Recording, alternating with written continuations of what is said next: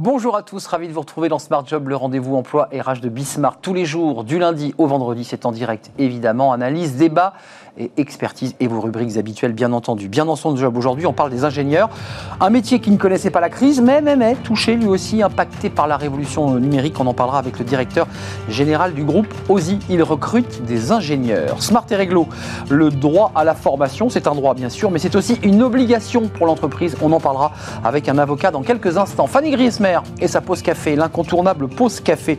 Est-ce qu'elle va vendre du rêve aujourd'hui? Elle nous parle de la journée de 5 heures possible ou pas Elle nous en parlera dans quelques instants. Puis dans le cercle Graches, un grand entretien avec la directrice talent et engagement du groupe Nestlé qui a été touchée par une campagne de presse euh, à travers des documents internes qui montraient eh bien la mauvaise qualité nutritionnelle de ces aliments. On parlera de la marque employeur du groupe Nestlé euh, qui se transforme euh, et on fera le point évidemment avec cette responsable de ce leader mondial. Et puis dans Fenêtre sur l'emploi, 1000 formats, des conférences pour booster vos projets entrepreneuriaux. On en fera on en parlera à la fin de notre émission. Voilà le programme. Tout de suite, c'est bien dans son job.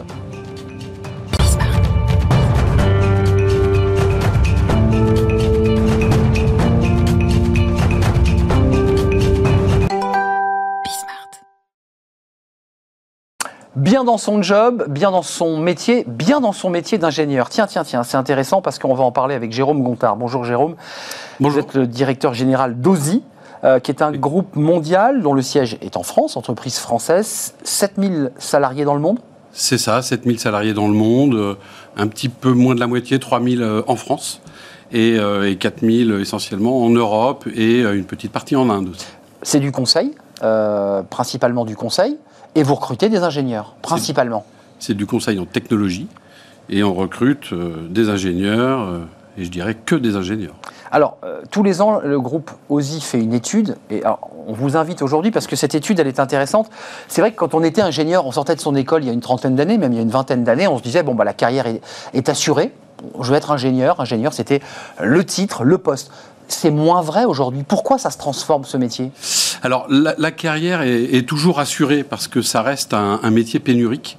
Donc euh, pas trop de, problèmes là-dessus, mais effectivement ça se transforme parce que euh, parce que les, ingénieurs euh, être un excellent, un expert ou un excellent technicien aujourd'hui ne suffit plus. Il faut savoir travailler euh, en équipe, il faut savoir travailler en mode projet, il faut savoir communiquer euh, avec, euh, avec son entourage, son écosystème, hum. et aussi dans des langues étrangères, et notamment en anglais. Donc, vous, nous, dites en creux, un, les ingénieurs, il faut vraiment qu'ils maîtrisent une ou deux langues, parce qu'ils vont voyager, ils vont devoir parler à... Et puis vous nous dites autre chose qui est un peu amusant, parce que ça a même été des sketchs sur des, des, chaînes grand public, ingénieurs informatiques, des gens qui sont un peu repliés sur eux-mêmes, qui communiquent peu, qui sont souvent devant leur écran d'ordinateur avec beaucoup, beaucoup beaucoup de puissance intellectuelle, mais peu de soft skills finalement. C'est ça, et, euh, d'ailleurs on le voit dans cette étude, euh, aujourd'hui un ingénieur sur deux euh, souhaite avoir une double formation sur des soft skills. Hein. Les hard skills, c'est bon, hein. ils les ont, ils les ont d'ailleurs depuis tout petit. Qu'est-ce qu'ils cherchent? Le management C'est la communication en un. et le management pour être capable aussi de, de, de gérer des projets, les projets étant de plus en plus euh, multisites, transverses. Euh, euh, ils ont besoin, effectivement, ils recherchent d'avoir des compétences pour pouvoir gérer ces projets. Un chiffre intéressant, 91% des ingénieurs, c'est tiré de votre étude, prennent leur avenir en main et se forment aux nouvelles technologies. Alors on se dit c'est paradoxal parce que les ingénieurs, c'est quand même censé être la pointe de tout. Et, pourtant, ils souhaitent... C'est quoi ces nouvelles technologies? Qu'est-ce qui leur manque? Mais en fait, en fait, ce sont des nouvelles technologies qui vont très vite. Donc euh, c'est, euh, je prends quelques exemples, mais c'est euh, l'intelligence artificielle, c'est le machine learning, c'est le big data, c'est le cloud, c'est la cybersécurité.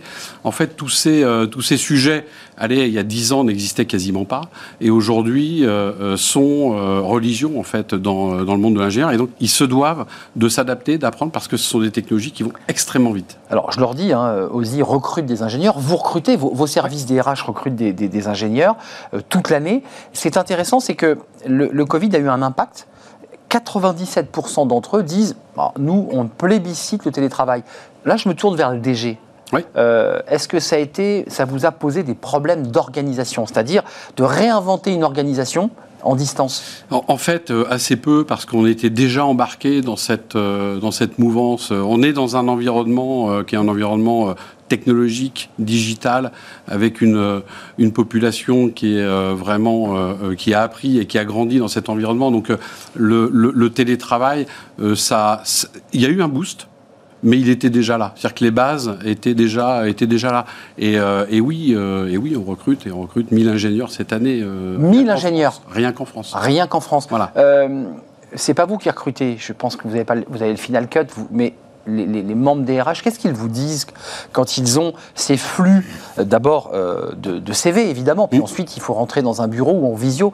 Qu'est-ce qui ressort de la sociologie, du sociotype de l'ingénieur? Aujourd'hui, c'est euh, un l'expertise technique, deux euh, la, souplesse, la flexibilité dans son dans son travail au quotidien. Euh, bon, évidemment, le télétravail, 97% hein, des ingénieurs souhaitent Hein, euh, télétravailler. Alors, ça ne veut pas dire qu'ils veulent télétravailler à 100% du temps, mais 40 euh, euh, à 60%. Et ça va même, même plus loin, c'est-à-dire que un ingénieur sur deux aujourd'hui refusera une offre d'emploi si euh, l'entreprise ne propose pas le télétravail. Donc pour vous, c'est attirer des talents, c'est aussi d'inclure dans vos propositions, dans la marque employeur, l'idée que, bien sûr, qu'il y aura deux, trois jours de télétravail. Souplesse dans, la, dans, la, dans le, management, en fait, de, de son organisation de travail. Il y a un élément dont on parle beaucoup ici sur ce plateau, c'est la quête de sens. Et on le vérifie chez les, ingénieurs. On en parlera tout à l'heure dans le grand entretien sur l'agroalimentaire. Euh, il y a la quête de sens, c'est être travailler dans des secteurs d'activité, je pense aux, transformations écologiques, euh, à l'économie vous, le ressentez, ça, cette quête de sens? C'est peut-être le, point, euh, le, point le plus important aujourd'hui, euh, euh, en tout cas que nous, on veut, on, veut, on veut regarder, sur lequel on veut vraiment retenir l'attention, c'est le, pourquoi du monde de l'ingénieur. Et aujourd'hui, l'ingénieur, allez, se sent un petit peu investi d'une mission. C'est-à-dire que des enjeux... Transformer le monde transformer le monde. pourquoi? Parce qu'ils ont, la, ils ont la capacité, les compétences et les clés pour pouvoir trouver des solutions aux enjeux sociétaux, réchauffement climatique, la santé, ça fait 15 mois qu'on est dedans. Si le vaccin il arrive aujourd'hui, c'est que derrière, il y a quand même des ingénieurs qui ont produit des solutions technologiques aux, biologistes. Donc ce que vous nous dites, parce que vous recrutez, parce que vous, vous faites du conseil, c'est que le monde se transformera grâce aux ingénieurs. le monde meilleur, ça sera grâce aux ingénieurs. Assurément. J'en suis, euh, enfin, j'en suis vraiment persuadé. Et, euh, et c'est une réalité. On leur demande à eux aujourd'hui hein, de trouver des solutions. On demande à personne d'autre de trouver des solutions techniques. Euh, voilà, donc c'est un beau métier. C'est un métier qui est en en, vraiment en, évolution permanente, hard skills et soft skills, comme je, le disais. Vous y tenez beaucoup à ça quand même. Hein. Ah, oui. Il faut que l'ingénieur soit capable de tenir une réunion, d'être un peu empathique dans la...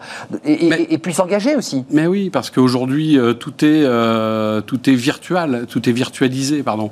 Et, euh, et donc, une réunion aujourd'hui, ça se, ça se fait en, en, une heure avec trois continents et, et, nos, et, nos, et, nos, et nos deux donneurs d'ordre, nos clients sont des grands clients globaux euh, et, ils demandent effectivement cette ouverture. Jérôme Gontard, avant de nous quitter, il y, a, un petit mot, parce que dans cette étude, il est évoqué aussi à la fois la, volonté de mobilité géographique, on l'évoquait, elle, est finalement intimement liée au télétravail, et puis il y a la question de l'alternance. Oui. C'est un élément sur lequel vous insistez beaucoup, et, dont l'étude parle. C'est un, très bon levier aussi. Alors, 30% aujourd'hui des ingénieurs euh, qui, qui, qui, sont en entreprise sont passés par l'alternance. 59% euh, des ingénieurs euh, qui sont passés par l'alternance souhaitent rentrer euh, dans l'entreprise dans laquelle ils ont, ils ont grandi. moi, je, vraiment, je recommande l'alternance. c'est une bonne façon de faire ce que j'appelle un départ lancé, de ne pas subir le choc de la nouvelle entreprise et d'apprendre les codes. On, a est déjà, dedans. On, connaît les gens et, et c'est vraiment du gagnant-gagnant. Jérôme Gontard, avant de nous quitter, euh, là au moment où on se parle, on va sur le site, j'imagine, de, l'onglet recrutement. Il y a 1000 euh, postes euh, à pourvoir d'ingénieurs. On, a aujourd'hui sur le site à peu près 150 postes ouverts, mais je prends un exemple, un développeur Java, c'est un poste, mais on a 10, 15, 20 postes aujourd'hui à pourvoir sur ce profil-là. Donc ça, c'est un profil intéressant pour ceux qui connaissent tout ce jargon euh, des ingénieurs informatiques. Et Dieu sait si c'est un jargon un peu complexe. On se sent très vite exclu d'une réunion avec des ingénieurs informatiques. C'est pas facile. Hein. Euh, oui, c'est un métier. C'est un métier. je, voilà, je vous vois sourire. C'est un métier, c'est un métier. N'oubliez pas les soft skills et la formation à la communication. C'est important de pouvoir transmettre et expliquer. Et l'alternance, on va recruter une centaine d'alternants, euh, d'apprentis cette année donc 1000 postes, 150 on vient de l'évoquer, plus les 100 alternants. Euh, donc ça veut dire aller sur le site OSI. Merci d'être venu, euh, Jérôme Gontard, Merci vous DG d'OSI. Euh, c'est 7000 salariés dans le monde, 3000 sur, sur la France. Puis avec tous les postes à pourvoir, ça sera un peu plus quand vous reviendrez nous voir. Merci d'avoir fait un détour par le, plateau de, Smart Job. tout de suite, Smart et Réglo, le droit, rien que le droit, et la formation. Tiens, ça, ça concerne un directeur général, évidemment. La formation, c'est une obligation, mais c'est un droit aussi, et une obligation pour l'entreprise. On en parle tout de suite avec un avocat. Smart et Réglo avec Étienne Pujol. Comment allez-vous, Étienne? Bonjour Arnaud, très bien et vous? Ben, Je vais très très bien. On va parler euh, de choses bah, qui, d'ailleurs qui font un peu écho à tous ces recrutements d'ingénieurs, euh, parce que dans le package, il y a le télétravail, il y a un certain nombre de choses qui sont négociées, et puis j'imagine que la DRH, on vient de l'évoquer, évoque aussi un programme de formation pour les maintenir à très bon niveau. Euh, merci Étienne, je rappelle que vous êtes avocat en droit social, je vous présente même plus tellement vous êtes un habitué de l'émission, cabinet Berilo.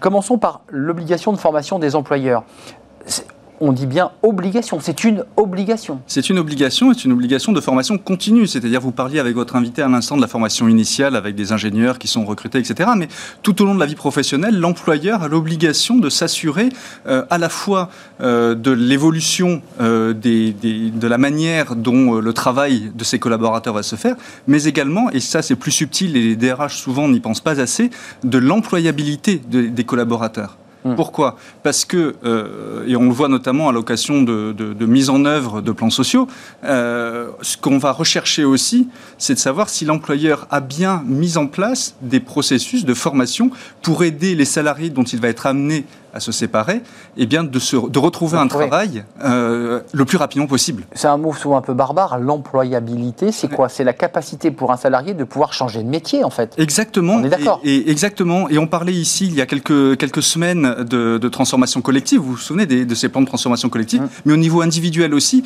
il faut bien se préoccuper de l'employabilité des collaborateurs. Euh, vous vouliez évoquer un arrêt rendu par la Chambre sociale de la Cour de cassation, qui est un arrêt important. Euh, pourquoi il est important cet arrêt? En fait, c'est un arrêt qui est, assez euh, illustrant de la problématique que j'évoquais. Un salarié euh, ouvrier agricole euh, était depuis 15 ans au sein du même employeur. Son employeur le licencie pour motif économique pour des raisons qui lui sont propres. et le salarié, pour des raisons qui lui sont propres, conteste le licenciement. Mais il conteste le motif du licenciement, mais il conteste également, enfin il critique aussi son employeur de ne pas l'avoir formé tout au long de ces 15 années de collaboration pour pouvoir retrouver un travail derrière. La Cour d'appel dit euh, bah non, vous ne prouvez pas que vous avez demandé des formations et par ailleurs votre métier euh, n'a pas évolué. Il s'agissait de cueillir des bananes, donc il n'y a pas beaucoup d'évolution technique euh, pour aller cueillir des bananes. Et la, la, Chambre sociale de la Cour de cassation, elle dit non, non, non, vous avez inversé la charge de la preuve. C'est à l'employeur de prouver qu'il avait, s'était bien préoccupé de l'employabilité de ses salariés, notamment dans la perspective d'un licenciement pour motif économique. Oui, vous avez raison, parce que là, c'est sur des, emplois peu qualifiés, où l'argument de l'employeur dit mais qu'est-ce que vous voulez que je puisse former salarié puisqu'il fait un emploi répétitif, ça peut être mettre des caisses, ranger des choses. Mhm. Euh, non, l'employeur doit régulièrement dans les emplois, dans les entretiens annuels, dans, de pouvoir. C'est dans cet espace-là, j'imagine. Exactement. Il y, a, des, clauses de rendez-vous assez régulières sur, euh, sur les salariés, donc ça se fait tous les ans, tous les deux ans et tous les six ans. D'ailleurs, il y a une échéance là euh, dans dix jours pour l'entretien de carrière justement pour les salariés. Et c'est à ces moments-là qu'effectivement l'employeur doit se demander et demander à son collaborateur euh, ce qu'il souhaite comme formation, mais également lui proposer des formations. Le salarié n'est pas obligé de les accepter.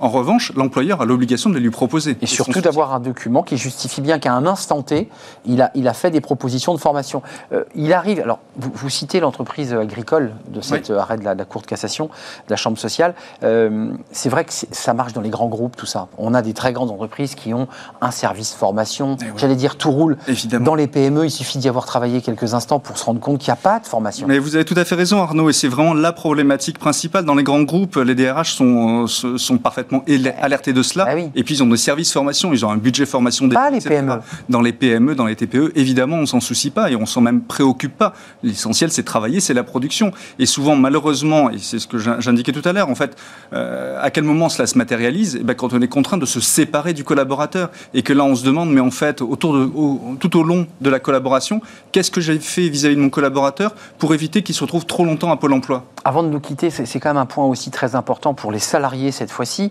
Euh, est-ce que l'employeur peut refuser des formations? C'est-à-dire qu'un salarié va faire toc-toc euh, au bureau de la personne qui est censée gérer tout cela dans une petite entreprise en général, le patron lui dit écoute, je, ne peux pas, je peux pas te libérer pour 15 jours de formation parce que si tu quittes ton poste, j'ai personne. Mmh. Euh, est-ce qu'il peut refuser? Alors, ça, dépend si la formation euh, demandée se place euh, sur le temps de travail du collaborateur ou en dehors du temps de travail du collaborateur. Exactement. Donc, c'est pour ça que ça doit être le fruit vraiment d'un échange entre le collaborateur et son employeur pour savoir est-ce que la formation est pertinente pour le travail lui-même, auquel cas l'employeur peut, par les OPCO, avoir un cofinancement de la formation de ses collaborateurs, ou alors est-ce que c'est totalement totalement euh, annexe, j'allais dire ésotérique, mais accessoire par rapport à, l'objet même de l'entreprise. Euh, et dans ce cas-là, ben, il va le faire en dehors de son temps de travail. Et donc, il ne peut pas lui refuser, en revanche, à condition que le salarié le prenne sur ses congés. On est d'accord Exactement. Il peut y avoir des congés de formation euh, qui, vont, qui vont être pris en, mis en place, mais dans ce cas-là, ça sera un vrai congé. Mais l'employeur peut aussi refuser une première fois, je crois, ses, congés de formation. Donc ça veut dire que ça repousse, quand on s'inscrit, d'une année, mhm. sa possibilité de se former en espagnol, en anglais ou en chinois ou en mandarin. Oui. les, sanctions, il y a des sanctions prévues par la loi ben, Il y a les sanctions. En fait, il y a une indemnisation qui est, qui est, prévue, alors qui est plutôt jurisprudentielle, pour ne pas avoir euh, proposé euh, cette formation, et notamment au moment du licenciement. En plus du licenciement sans cause réelle et sérieuse, qui est encouru le cas échéant par l'employeur, il peut y avoir une indemnisation spécifique pour ne pas avoir euh, promu l'employabilité des collaborateurs. Donc, Étienne, ce que vous nous dites, c'est que là où ça bug et là où il y a conflit, c'est quand l'entreprise se sépare d'un collaborateur et que ce collaborateur s'aperçoit qu'en fait, il n'est pas employable ailleurs et va se retourner contre l'entreprise pour dire mais vous m'avez pas donné la possibilité de rebondir. C'est ça le. c'est exactement ça. C'est à cet instant-là que ça. Exactement, c'est à cet instant-là que ça se cristallise. Euh, il ne faut pas oublier non plus qu'on peut proposer des bilans de compétences aux collaborateurs pour voir aussi euh, où il se positionne par rapport à son passé et à son avenir. Et puis euh, on a aussi une autre échéance au 30 juin qui est celle de la conversion des, des reliquats d'heures de droit individuel à la formation en, en, CPF. on a encore le temps. Hein, oui, il reste 10 jours pour créer son compte sur mon compte personnel et CPF. Exactement. Numéro de sécu, par exemple, entre autres.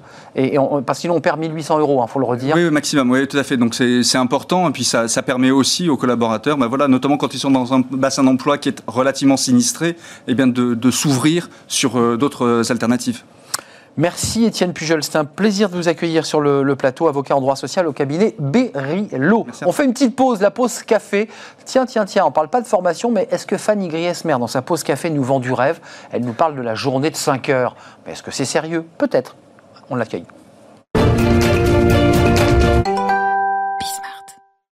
Fanny Griesmer. Vous avez le sourire parce que c'est vrai que je vous ai un petit peu, bon, dans le lancement, euh, est-ce que Fanny Griesmer, dans cette pause café, nous vend du rêve? Oui ou non? Travailler 5 heures par jour. C'est vrai que tout le monde en rêve, ça. Euh, tout le monde en rêve, mais pourquoi vous avez choisi de nous parler de cette, euh, cette journée, j'allais dire cette semaine? Non, cette journée de 5 heures. Alors pourquoi? Parce qu'on parle beaucoup de la semaine de 4 jours. Bah oui où euh, là on va euh, étaler, enfin réduire bah le temps sur 4 jours sur 5, donc dégager une journée libre. Là c'est 5 heures par jour sur 5 jours. Alors l'idée en réalité n'est pas nouvelle, mais elle connaît aujourd'hui un petit regain d'intérêt hein, euh, face aux nouvelles exigences formulées par tous ces salariés après plusieurs mois où le télétravail s'est imposé comme étant la règle. Aux États-Unis, des entreprises ont tenté l'aventure des 5 heures quotidiennes sans réduction de salaire, je le précise, et il y a déjà quelques années de cela. Alors la formule semble assez séduisante sur le papier, Pas mal. mais les résultats de ces expérimentations le sont un petit peu moins, ils sont en tout cas très nuancés. Euh, concrètement, euh, c'est une révolution Ça serait une révolution Ah oui, une petite révolution, Hein, bah oui, qui nous permettrait d'avoir davantage de temps libre avec une vie professionnelle condensée sur quelques heures seulement. Mais derrière ce concept novateur, il y a aussi et surtout l'idée euh, selon laquelle nous ne serions en fait vraiment productifs que quelques heures par jour, quatre, pas plus. Alors quand généralement on a une, journée de 8 heures, finalement, vous n'êtes productif que la moitié du temps. Une idée confortée par de nombreuses études qui démontrent que notre capacité de concentration n'est pas extensible et qu'elle tend même à se réduire hein, au fil du temps. Au, 10e, au 19e siècle déjà, l'économiste et sociologue Vilfredo Pareto observait déjà que 80% des résultats obtenus au travail, qu'ils soient positifs ou négatifs, n'étaient issus que de 20% du travail fourni, c'est la fameuse loi des 80-20. Et c'est vrai que si l'on en croit les dernières études parues à ce sujet, l'Italien n'avait pas totalement tort. Selon une étude du cabinet Invitation Digital, au Royaume-Uni, les salariés estiment travailler en moyenne 2h53 par jour, c'est assez peu. 2h53, c'est-à-dire c'est le temps où on est archi concentré et qu'on produit quelque chose.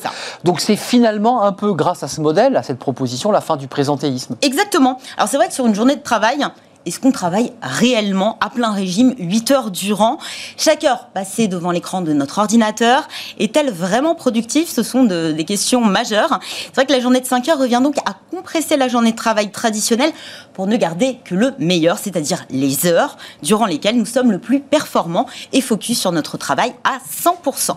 Alors, à quoi ressemble une, journée On commence à quelle heure On finit à quelle eh ben heure? Voilà. Ah Alors, généralement, on commence à 8 heures et on finit à 13h. Ah Donc on travaille le matin. À l'espagnol. C'est à cette heure-là qu'on est le plus productif. Mais qui dit compression dit concession. Et eh oui, réunion, pas plus de 15 minutes maximum. Pas de réseaux sociaux, seulement deux visites sur sa boîte mail par jour, un smartphone stratégiquement rangé dans son sac pour ne pas le consulter, et cela ne s'arrête pas là. Exit les pauses, hein, notamment café, cigarette et même déjeuner.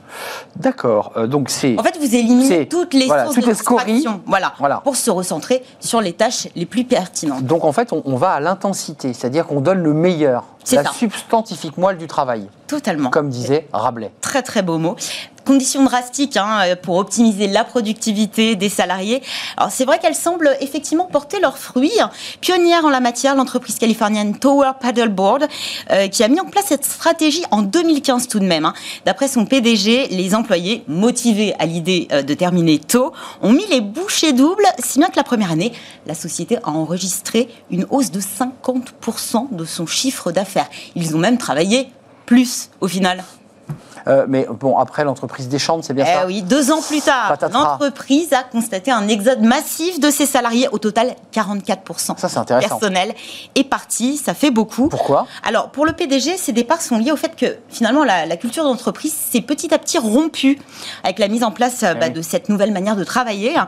euh, conditions de travail restrictives qui ont fini par devenir délétères. Bah oui, comment on entretient la loyauté, plus encore l'esprit d'équipe, lorsque vous n'avez pas le temps de bavarder, de prendre un café ensemble finalement, il est difficile d'entretenir le lien social. Surtout, et ce n'est pas euh, euh, le moindre des paradoxes de ce modèle, la réduction du temps de travail euh, aurait dopé le stress des employés. Plusieurs entreprises qui ont tenté l'expérience en sont arrivées à ce constat. Finalement, abattre 5 heures de temps, en 5 heures de temps, bah, ce qu'on avait l'habitude de faire en près de 8, amène finalement les collaborateurs à se mettre davantage de pression. Au final, ce qui apparaît comme une petite révolution à la faveur d'un meilleur équilibre vie pro, mmh. perso, pourrait bien se révéler plus vicieux que vertueux. Euh, preuve que le paradis hein, peut, vivre, euh, peut vite euh, virer au cauchemar et que l'on aurait surtout, et ça je tiens à le préciser, tort de négliger les bienfaits de la pause café. Parce qu'en 5 heures, si on supprime le pause café, vous ne parlez plus à vos collègues. Le small talk, vous n'avez plus le temps. Et finalement, bah, vous êtes qu'une machine qui travaille pendant 5 heures, certes. Mais voilà, quelle tristesse de supprimer la pause café. Vous imaginez de plus voir Fanny Griesmer chaque jour Ce serait euh, bah, Bien sûr, supprimer la pause café. Donc restons sur la journée de 8 heures, puisqu'en fait, c'est la, durée légale du travail. On, l'a déjà dit sur le plateau, mais finalement, ces temps de pause, euh, ces temps libres, mm. favorisent la créativité, mm. permet d'entretenir le, lien social. Procrastiner, ça a du bon également. Et on a besoin finalement de, bah, de ces petits temps d'échange pour entretenir bah, l'esprit d'équipe et finalement la culture d'entreprise. Et je cherchais, pendant faisiez votre chronique, ce film, Une étrange affaire, avec Michel Piccoli, qui est passé hier sur C8, qui raconte la vie de ce nouveau patron qui vient diriger un nouveau centre commercial et qui va pousser ses salariés à travailler plus, qui vient un peu faire écho d'ailleurs à... Mais en tout autant de temps, mais à, mais à l'envers, c'est-à-dire qu'en travaillant 8 heures, il est fait travailler 15 et, c'est un film magnifique, euh, joué par Piccoli notamment. Merci Fanny d'être venue sur euh, le plateau. Rassurez-vous, demain il y a la pause café, on n'est pas passé à la, à la, journée de 5 heures. Donc on va retrouver Fanny Griesmer demain, évidemment. Nous Pendant ce temps-là, on fait une petite pause. Bah oui, les pauses, c'est utile, Fanny nous dit. Bah, c'est aussi utile. On fait une courte pause et on va s'intéresser à l'agroalimentaire. On va recevoir la directrice talent et engagement du, groupe Nestlé, qui est une marque mondialement connue, leader mondial. On va faire le point avec elle sur eh la marque employeur et sur cette campagne, évidemment, bah, qui a pointé du doigt eh la qualité nutritionnelle des aliments euh, qui viennent de l'agroalimentaire et pas seulement de Nestlé d'ailleurs. on fait le point avec elle, c'est dans quelques instants.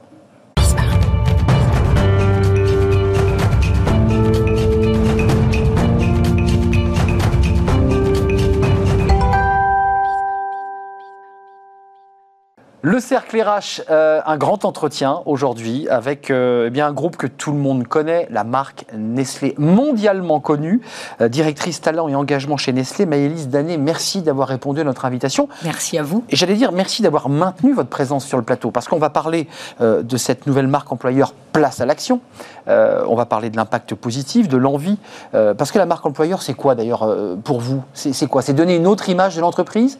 La marque employeur, c'est dire qui on est euh, en tant qu'entreprise, en toute, en toute authenticité, et d'expliquer à l'externe quelles sont nos valeurs, euh, comment fonctionne la culture de notre entreprise, quelles sont les offres qu'on peut apporter à, nos, à, de futurs collaborateurs pour leur donner envie de nous rejoindre.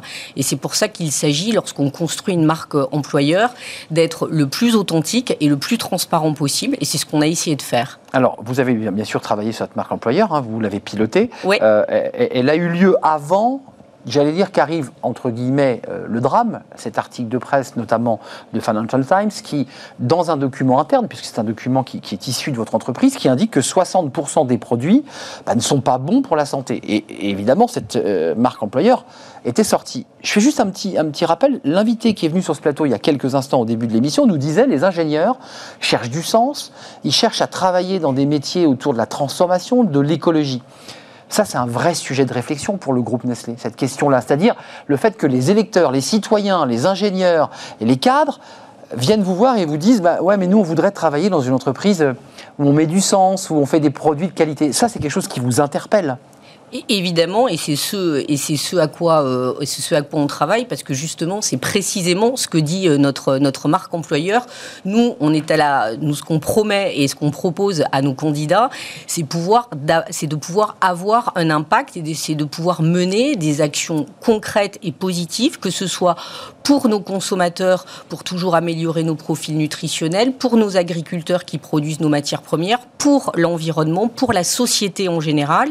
Et donc, on attire des personnes pour qui les enjeux sociaux, environnementaux sont une préoccupation et qui ont envie avec nous de faire bouger les lignes pour euh, améliorer euh, et inventer l'alimentation euh, de demain et pour améliorer le quotidien des Français. Euh, je précise, Nestlé, c'est bon, une marque qui apparaît sous la, marque Nestlé, mais il y a plein d'autres marques, évidemment, puisque c'est une, marque chapeau.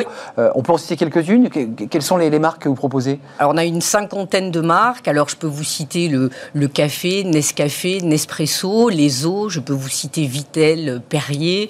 Euh, je peux vous citer les, les, céréales, bien sûr, les lions. Je peux vous citer la confiserie, le, le, le, le Kit Kat. Je peux vous citer l'alimentation animale, Purina. Euh, la, santé euh, avec ah. Nestlé Health Science. Voilà, je peux vous citer tous ces produits-là.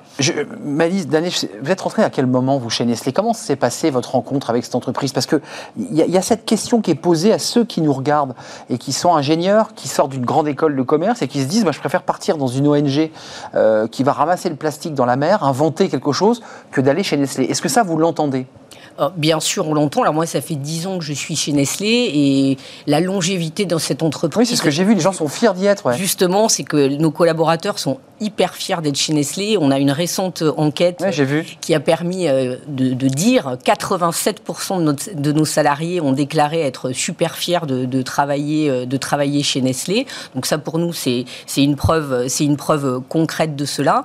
Et je crois surtout qu'aujourd'hui, les jeunes ingénieurs ou, les ingénieurs tout court, il y a de la R&D, il hein, faut le préciser. Hein. Exactement. Il y a de la recherche chez Nestlé. Qui cherchent euh, à travailler en marketing, en vente, peu importe, qu'ils soient jeunes ou moins jeunes. Je crois qu'ils sont surtout à la recherche d'une expérience ils sont effectivement à la recherche de travailler pour des entreprises ou pour des ONG. L'important, c'est que ces entreprises s'engagent et qu'elles passent vraiment aux actes. Et c'est d'ailleurs tout le propos de notre marque employeur, c'est de dire à nos candidats, rejoignez-nous pour passer à l'action. Alors, passer à l'action, une des actions concrètes à impact positif, ça c'est dans le communiqué de presse. Hein. Chaque jour, Nestlé en France cherche à aller plus loin dans l'alimentation de demain pour améliorer le quotidien des Français. Euh, le sourcing, alors évidemment, ce n'est pas euh, l'engagement et les talents, mais forcément, quand un candidat euh, de talent s'assoit dans un bureau et du DRH, évidemment qu'il est allé voir ces articles, évidemment qu'il a lu tout cela, et évidemment, il vous challenge. Bien sûr améliorer l'alimentation, sourcing français, qualité des produits, moins de pesticides. Quelles sont les réflexions que mène le groupe Nestlé sur ces questions? Parce que les candidats vous la posent cette question. Bien sûr. Ce que, ce que je peux vous dire, c'est que nous travaillons bien sûr à sans cesse améliorer le profil nutritionnel de, de nos produits pour qu'il y ait moins de sel, moins de sucre, moins de gras. Et en 5 ans, par exemple, on a reformulé 40% de, de, de, nos, de nos recettes.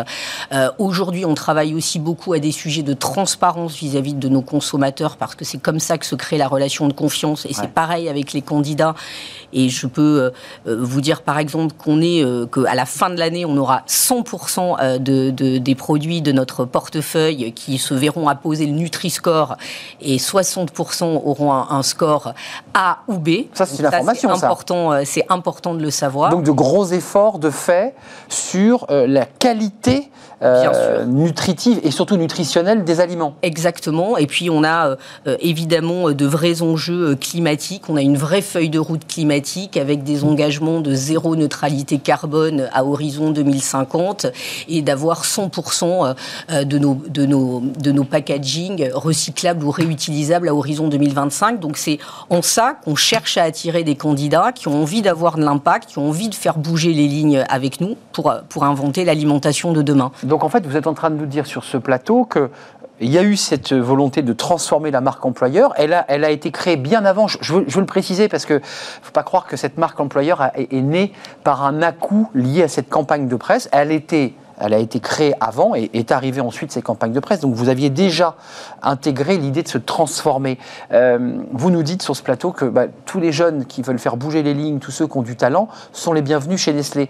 Ils vous challenge en quelque sorte. Pas que les jeunes. Les jeunes et les moins jeunes, évidemment. je, tiens, je tiens à le dire. On Il y a des plus de 50 ans. On est une entreprise 42 ans On pense que le talent, il n'a pas de genre, il n'a pas d'âge, il n'a pas d'origine sociale. Donc c'est les jeunes et les moins jeunes. Et bien sûr que c'est important de se faire challenger parce que si vous vous faites euh, challenger par, euh, par des collaborateurs engagés, ben alors vous faites encore plus bouger les lignes. Donc évidemment qu'on apprécie de se faire challenger. Mais Elise Danet, ça fait 10 ans que vous êtes chez Nestlé. Quand vous avez une campagne qui vous arrive d'abord du Financial Times, puis ensuite de la presse euh, européenne et française, ça fait mal quand on est attaché à son entreprise. On se dit, mais pourquoi? Qu'est-ce qui se passe? Parce que là, c'est une forme de lanceur d'alerte à l'intérieur qui vous challenge. C'est pas un journaliste qui fait l'article, c'est quelqu'un de chez vous. Moi, ce que, ce que, ce que je retiens, c'est que, euh, et, je vous l'ai dit, on a 87% de nos collaborateurs qui disent qu'ils sont fiers de, de, hum. travailler chez Nestlé. C'est ça que je veux célébrer. Euh, c'est ça que je veux célébrer aujourd'hui. Euh, c'est des collaborateurs engagés. Ce qu'on ce qu'on veut dire à travers notre marque, notre marque employeur, c'est justement d'avoir, avant d'être une marque, on est une entreprise. On a 10 000 collaborateurs qui sont qui sont super engagés derrière usines, on l'a pas dit. On a 18 usines, on a 4 centres de R&D. on est le premier employeur de, de, industriel dans, dans, dans, les Hauts-de-France. On a un nouveau siège social et c'est aussi pour ça qu'on a voulu euh, reprendre la parole. Un siège social qui, pour la première fois, réunit l'ensemble de nos business en un seul et même endroit. Dans le même, avant, les sièges sociaux étaient un peu euh, euh, répartis sur toute la région parisienne. Donc c'est un site qui est magnifique, qui vient célébrer aussi le collectif chez Nestlé, où on rentre dans un business, le café, les eaux, mais mais on rentre aussi dans un seul et même grand groupe avec les mêmes ambitions d'améliorer la qualité de vie et de contribuer à un avenir plus sain. Et ce bâtiment, c'est ça qu'il vient incarner. Et donc, euh, les échanges vont être super euh, augmentés puisque toutes les catégories désormais peuvent se parler sur un bâtiment ultra connecté euh, qui offre une vraie qualité de service à nos collaborateurs. On va parler de votre stratégie pour toucher les millennials, on en parle beaucoup. C'est cette nouvelle génération très connectée parce que ça c'est important, vous, voulez, vous, vous cherchez à les attirer. Est-ce que le mot agroalimentaire, est-ce que c'est un gros mot? Est-ce qu'on l'utilise ce mot? Est-ce qu'il vous plaît ce mot, vous agroalimentaire? Parce que il est souvent dévoyé. Vous avez vu les résultats des dernières élections régionales. Et la poussée écologiste sont, sont des gens, lorsqu'ils utilisent le mot agroalimentaire, c'est presque un gros mot dans leur bouche moi, ce que, ce que je sais, c'est que l'agroalimentaire, on a vu que dans la crise précédente, maintenir la chaîne alimentaire des Français, je pense que hmm. nourrir, ça a été un enjeu majeur et que des Remplir grandes sociétés d'agroalimentaire qui ont pu contribuer à cette chaîne, euh, justement, et à maintenir la chaîne alimentaire, elles ont joué un rôle, un, rôle majeur. Donc je pense que c'est tout sauf, euh, je pense que c'est tout sauf un, un, gros mot. Donc il faut revaloriser ce mot, parce que vous nous dites de l'intérieur, on réaméliore nos travaux, on travaille sur la R&D, parce que j'imagine que vos ingénieurs, vos chercheurs travaillent pour améliorer euh, la qualité tout en gardant le goût, parce que, il faut le dire de manière absolument horrible, mais il y a des choses qui sont pas bonnes pour la santé, qui sont très très bonnes à croquer. C'est difficile ça. Bah, une espèce de grand écart entre le plaisir gustatif et, et le fait qu'on sait qu'on ne mange pas un très bon produit. Il faut, il faut l'avouer, ça, de manière très simple. Oui, et de manière très simple, notre rôle aussi, c'est d'accompagner euh, les consommateurs justement à mieux consommer, à consommer avec modération. C'est pour ça aussi que sur euh, nos packaging, on explique en toute transparence les profils nutritionnels pour donner euh, les, conseils, des bonnes portions, etc. Donc c'est l'important, c'est la transparence, exactement ce qu'on a voulu faire en parlant de nous en tant qu'entreprise. Vous nous avez dit quand même que là, sur plus de 80% de vos produits auront le Nutri-Score, parce que le Nutri-Score rappelons-le, c'est 100%, 100 de vos produits. Hein, c'est 100%, vous avez bien raison de le reprendre. qui se verront apposer le Nutri-Score à la fin de l'année 2020. Donc vous assumez euh, cette, cette nomenclature qui a été d'ailleurs très longue à mettre en place, euh, parce que personne n'était vraiment d'accord sur euh, ce qu'on y mettait. ce qui est important là, c'est l'avenir. je leur dis, il y a à la fois votre volonté de transformation, il y a cette campagne de presse qui, d'une manière incidente, vous challenge. Nestlé, dans 10 ans, c'est quoi? Comment vous vous projetez, vous? Alors, Vous et votre groupe? Même si vous n'êtes pas le, PDG. Alors, moi, je suis effectivement pas le PDG. Je, m'adresse à vous en tant que directrice talent. Nous, dans 10 ans, c'est simple, on veut continuer d'être l'employeur préféré dans le monde de l'agroalimentaire et être un vrai employeur de référence. Euh, ça, pour nous, c'est hyper, euh, c'est hyper important. C'est pour ça qu'on veut prendre la parole. C'est pour ça qu'on veut attirer les meilleurs talents. Et si on veut inventer l'alimentation de demain, il faut chercher des talents et sans cesse essayer d'attirer des talents qui ont envie de faire bouger les lignes avec nous. Tiens, parlons-en des, talents, euh, puisqu'on avait une entreprise qui recrute 1000 ingénieurs, 150 euh, alternants euh, dans le, chez les ingénieurs. Qu'est-ce que vous recherchez en ce moment? Quels sont les talents que vous recherchez? Et, de quoi Nestlé a-t-il besoin? Qu'est-ce que vous cherchez? Alors aujourd'hui, on recrute dans tous les métiers. Hein. On a à peu près actuellement 150 euh, postes, 150 euh, postes ouverts. Donc euh, on, recrute énormément sur des fonctions techniques, c'est-à-dire notamment pour nos sites de production, que ce soit des métiers dans la production, dans la maintenance, dans la qualité. On recrute énormément aussi dans des métiers de vente, de vente et de marketing. Et on recrute aussi dans des métiers fonctions support, donc forcément finance, achat, ressources humaines donc euh, de bac euh, à bac plus 5 sur tous nos sites, euh, sur tous nos sites de production. Et on a pris des vrais engagements en matière d'emploi et d'employabilité pour les jeunes. Ça, c'est un, un vrai sujet aujourd'hui. Mmh, absolument. Sujet sur lequel le groupe Nestlé est engagé depuis des années, et ce, bien avant le, contexte que subissent les jeunes aujourd'hui. En 2013, on avait lancé un programme qui était européen, qui est devenu mondial, qui s'appelle Nestlé Needs Youth, avec trois piliers, qui est celui de prendre des engagements dont de CDI, CDD. Donc en l'occurrence pour la France, on s'est engagé à horizon 2025 à recruter 1600 euh, jeunes en CDI ou CDD. Le deuxième pilier, c'est qu'on s'est engagé autour de la formation des jeunes. Donc on s'engage à recruter en moyenne 750 stagiaires et alternants euh, chaque année. Et puis le sur troisième toute la France, il hein, faut être précis. Hein. c'est pas que sur le sur toute pas que sur le très beau siège social. Hein. Sur toute la France, bien sûr. Et puis le troisième pilier, c'est qu'on joue notre part aussi en tant qu'entreprise pour euh, aider les plus jeunes, c'est-à-dire ceux qui sont dans les collèges et les lycées, à connaître un petit peu mieux le monde du travail et à persévérer scolairement et à pas décrocher. Donc nos collaborateurs, notamment dans le cadre d'un programme d'engagement solidaire, s'engagent auprès de nos associations partenaires pour intervenir dans les écoles pour lutter contre le décrochage scolaire, pour tutorer et mentorer des jeunes issus des quartiers prioritaires de la ville et pour faire accueillir des jeunes de, de, troisième dans, notre, entreprise partout en France pour leur donner envie de choisir un métier et euh, de persévérer scolairement. Euh, bio, euh, le bio et la grande distrib avant de nous, quitter, parce que là aussi, je suis un jeune candidat, je suis un talent de, plus de 45 ans, comme vous l'avez remarqué, et je pousse la porte de, Nestlé. Nous sommes ensemble dans votre bureau et je vous dis, mais le bio, pourquoi vous n'en parlez pas plus? Alors le bio, on en parle, et le bio, notre portefeuille, euh, tout notre portefeuille comprend, euh, comprend du bio, euh, et notamment sur des boissons, sur des boissons végétales qu'on est en train de, lancer, ou sur des burgers, ou sur des burgers végétaux. Donc oui, toute notre gamme, toute notre gamme de. ça c'est intéressant, c'est une évolution quand même de Nestlé, ça, tous ces sujets-là. C'est une accélération, c'est vraiment des sujets qu'on avait bien il y a il y a des années travaillé. On fait beaucoup de R&D, comme vous le dites, pour pour améliorer la de nos produits, pour améliorer le quotidien euh, des, Français. Euh, donc oui, ce sont des vraies préoccupations. Avant de nous quitter, il y a eu un vrai sujet, le monde agricole, euh, et on évoquait avec Julien de Normandie, le ministre de l'Agriculture, il y a quelques semaines sur ce plateau, souffre de ne pas être rémunéré pour le travail qu'il fournit. En un mot, il vend des produits, parfois à perte, malgré la loi Egalim. Comment vous vous situez dans cette chaîne de, négociation? Il y a la grande distribution, il y a vous, qui, évidemment, euh, le sourcing, euh, eh ben, vous allez vous, vous, fournir évidemment dans le monde agricole. Comment ça se passe cette relation avec le monde agricole? Pour ceux qui sont embauchés dans votre entreprise et qui vous dites, euh, bah, vous serez en égo, quoi. Il va falloir négocier avec eux. Bien sûr. Alors, ce que je peux vous dire, c'est que chez Nestlé en France, on a euh, plus de 70% de nos matières, euh, de nos matières premières qui sont produites en France. Donc, on a euh, un vrai impact avec un travail en étroite collaboration avec plus de 1500, 1500 agriculteurs. Et c'est pour ça qu'on cherche effectivement à, à, attirer des talents pour continuer à faire ce travail en local. Euh, avant de nous, quitter, là aussi, c'est un sujet d'engagement euh, de l'entreprise et des collaborateurs qui vont rentrer dans votre groupe parce qu'ils y croient, parce que vous avez réussi à les attirer aujourd'hui en leur, parlant de votre entreprise avec passion. Euh, la relation avec la grande distribution, ça dit quoi? Est-ce que c'est compliqué en ce moment pour les, industriels? Parce que vous fournissez une grande partie des rayons de la grande distribution. Alors moi, je vais vous parler d'un exemple RH, puisque je suis là pour vous parler d'un exemple RH, un bel exemple RH qui est l'apprenti swap qu'on a créé et qu'on a mis en place avec Auchan, par exemple, un de, un de nos partenaires.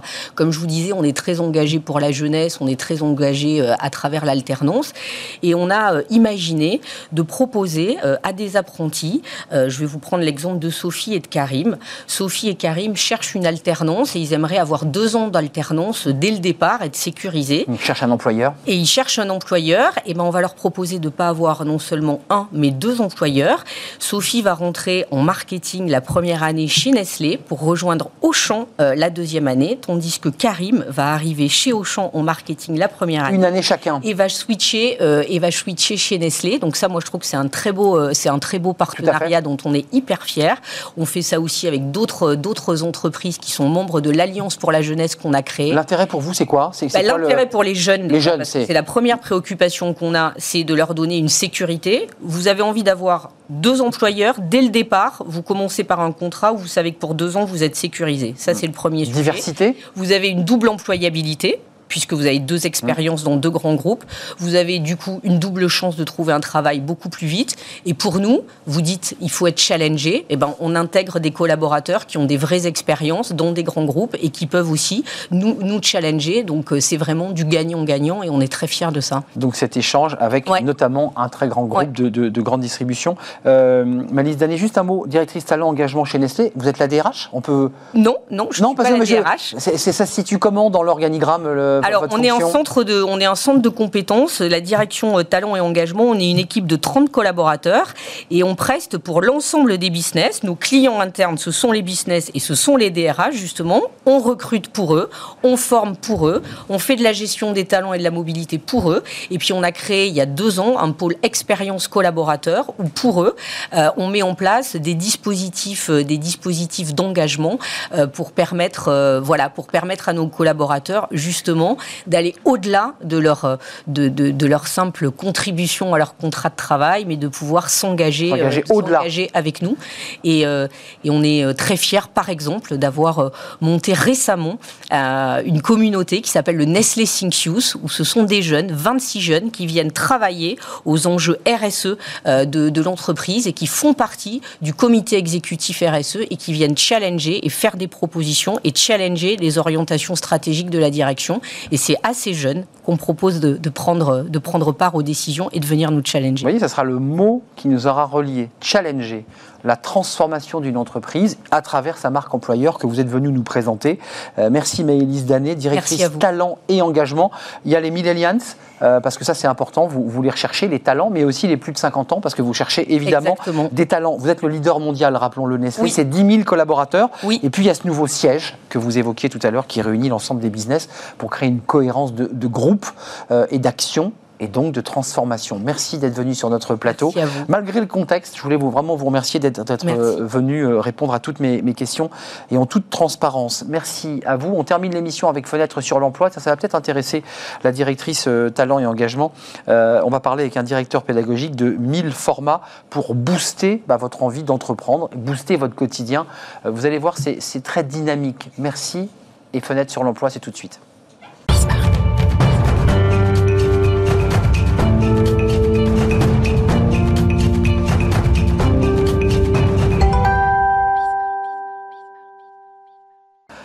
Fenêtre sur l'emploi, on parle de, conférences pour booster euh, ses projets entrepreneuriaux et puis son quotidien aussi. On en parle avec euh, William Berdugo. Bonjour William. Bonjour. Comment allez-vous? Très très bien et vous? Bah, Moi je vais très très bien parce qu'on va se booster mutuellement comme on vient de se booster dans l'interview. Fondateur, directeur pédagogique de 1000 formats. Euh, d'abord ça commence en 2018 avec votre sœur, je dis pas de Avec mon frère. Votre frère Il y a, c'est toujours une histoire de, de, famille. De, famille parce que 1000 formats Days, on verra après, c'est avec ma sœur, mais effectivement, oui, formats, avec mon frère. Et ensuite, ce que vous allez nous présenter aujourd'hui, c'est avec votre sœur, on est d'accord? Vous travaillez en famille. Euh, c'est quoi 1000 formats C'est un centre de formation avec des formateurs.